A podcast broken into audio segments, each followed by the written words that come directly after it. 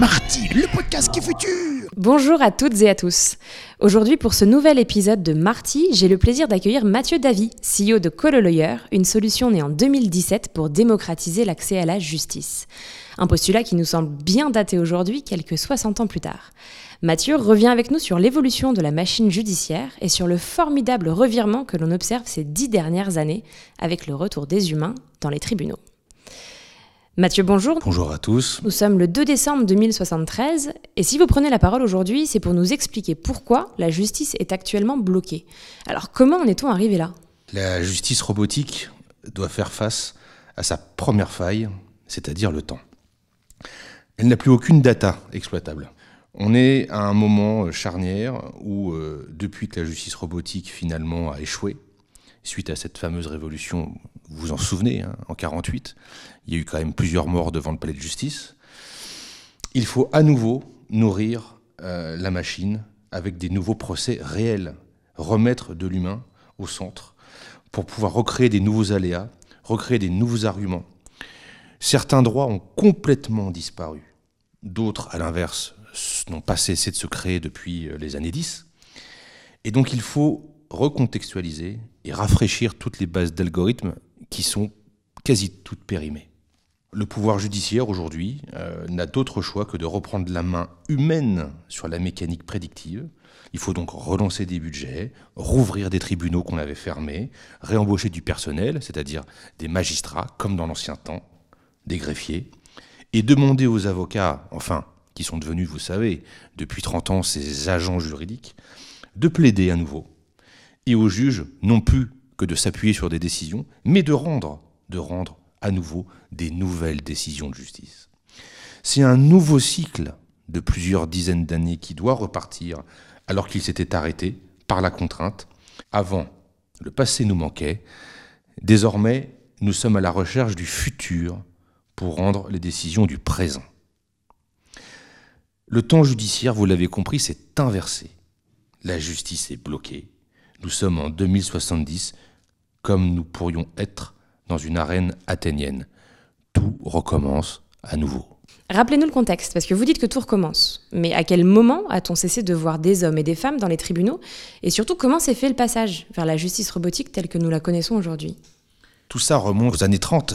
Les algorithmes ont pris une place omniprésente, sécurisés par les systèmes de blockchain. Nous avons euh, assisté à des confrontations juridiques d'algorithmes complexes, sauf qu'ils se sont mis à puiser dans des bases de données bien trop vieilles. Plus aucun homme ne participait à la justice. Les justiciables n'étaient plus jugés que par la justice prédictive, donc par des cas concernant des personnes, pour la plupart, décédées. Les juges, eux, n'intervenaient plus dans le processus de jugement depuis bien longtemps, y compris dans l'application et l'aménagement des peines, et ces agents juridiques, qui sont donc les nouveaux avocats, euh, ne font, ne font qu'accompagner.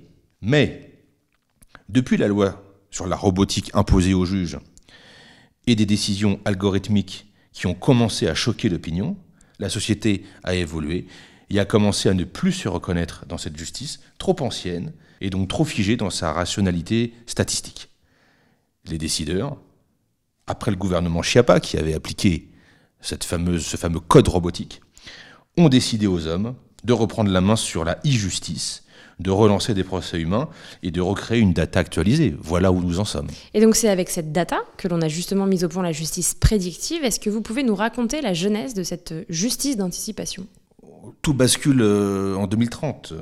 La compilation et le traitement de millions de décisions de justice euh, rendues depuis justement à peu près 30 ans, pas besoin de remonter plus loin d'ailleurs, hein, euh, permettent alors de mettre en place une statistique, ce qu'on appelait à l'époque cette fameuse justice dite prédictive. On ne vient plus solliciter une plateforme ou un avocat pour qu'il évalue le droit, mais pour qu'il le rende, pour qu'il l'anticipe. On ne réfléchissait plus sur la situation donnée, mais sur sa projection passée pour prévenir le futur. D'une partie à l'autre, c'est un algorithme contre un autre algorithme. Qui tranche bah, Plus le juge, vous l'avez bien compris. Depuis la notation des avocats et des juges, à peu près en 2025, euh, il n'avait plus aucune légitimité. Ils se pensaient probablement un peu supérieurs au machine learning et au deep learning qui ont pris le pouvoir à ce moment-là, en tentant de rendre des décisions parfois uniques, parfois transgressives, parfois personnalisées. Mais personne n'était dupe, car tout le monde connaissait désormais le résultat. Les deux parties, les avocats, les journalistes même. C'était l'avènement de l'ère du big et de l'open data. Tout se savait et se calculait en quelques secondes. La seule unité capable de trancher la bataille entre deux algorithmes était un troisième algorithme nourri des deux, la justice mathématique imparable, puisant dans les milliers de paramètres du dossier de part et d'autre. La fin de l'aléa a été décrétée. Elle est même entrée, comme vous le savez bien, dans la Constitution en 31. Ce fut un élément de démocratie, voté, revendiqué. Des gens ont manifesté pour ça. La justice ne pouvait désormais plus qu'être parfaite, et tout aléa, toute faute, toute bavure définitivement rejetée. Les juges se sont alors retrouvés cantonnés à lire et expliquer des algorithmes, mais en n'ayant aucun pouvoir sur eux. Ils n'étaient plus que des greffiers, des porte-voix. Quant à ces avocats, devenus des agents juridiques, des auxiliaires, ils n'existaient plus que pour conseiller leurs clients à la lecture de ces algorithmes. Renoncer, capituler, négocier, ou alors attaquer, mais toujours en connaissance de cause. Bienvenue en 2073. Mais du coup, cette désormais absence d'aléa humain, c'est bien ce qui a marqué un tournant pour la justice telle qu'elle était rendue, non? Bah, En perdant son caractère aléatoire, la justice a cessé de faire peur. Dans les années 40, où la justice robotique s'est vraiment installée, elle est même devenue un véritable gage de transparence, de sécurité. Le recours, en fait, face à la faille d'un système qu'on connaissait jusque-là. Ce qui a été une sacrée avancée par rapport au début du Alors siècle. ça, oui. Quand on a créé Cololayer en 2017, il y a 60 ans, nous voulions démocratiser l'accès au droit et permettre à tout citoyen d'avoir recours immédiatement à un avocat pour obtenir une, une première réponse à son problème. L'idée était alors de se servir du numérique qui balbutiait pour mieux servir le droit aux citoyens voire de mieux consommer le droit. On osait à peine parler à l'époque de consommation du droit, vous imaginez aujourd'hui.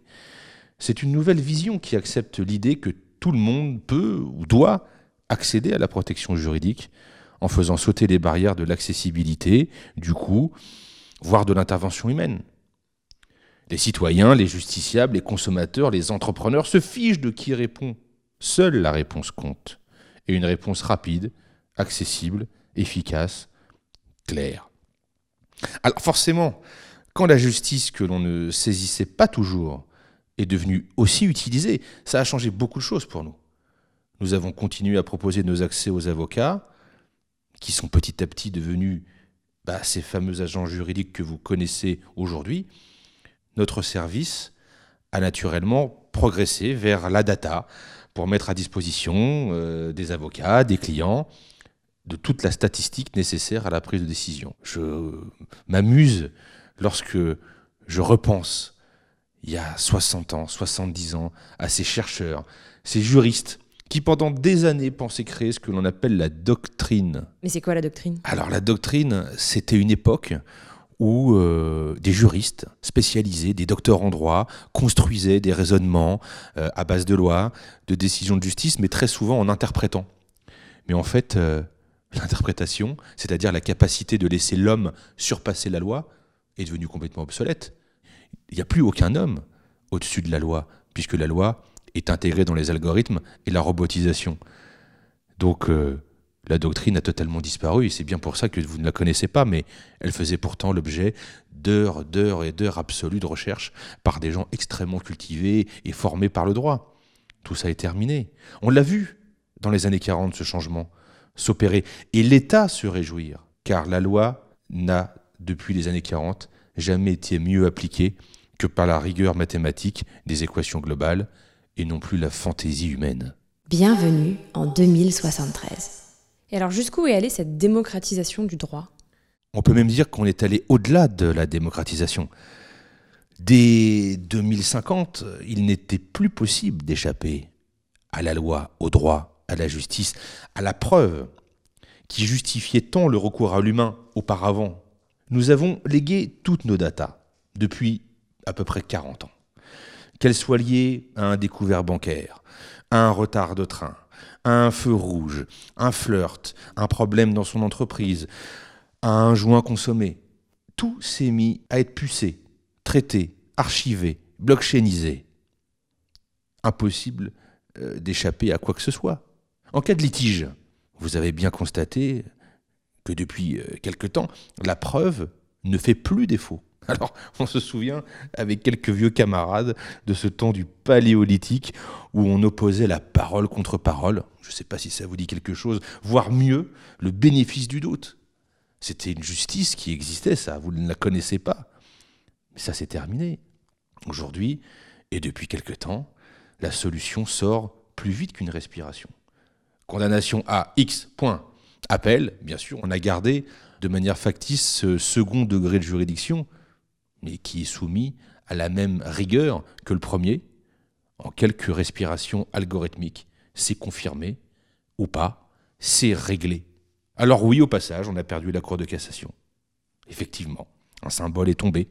Mais le droit n'était plus tangible, il n'était plus appliqué par ces singes humains qui se permettaient de la tordre, de la perdre, de l'interpréter. Mais non, en 2050, on n'interprète plus, on n'appliquait plus, et au passage, on a beaucoup économisé. Mais alors, puisque la robotisation et l'automatisation ont été de si grandes avancées, n'avez-vous pas peur que réinjecter de l'humain dans le process, bah finalement, on raye la machine? En réalité, la justice doit être reprise par l'humain. Nous voyons bien que le peuple est en train de se retourner contre cette justice robotique.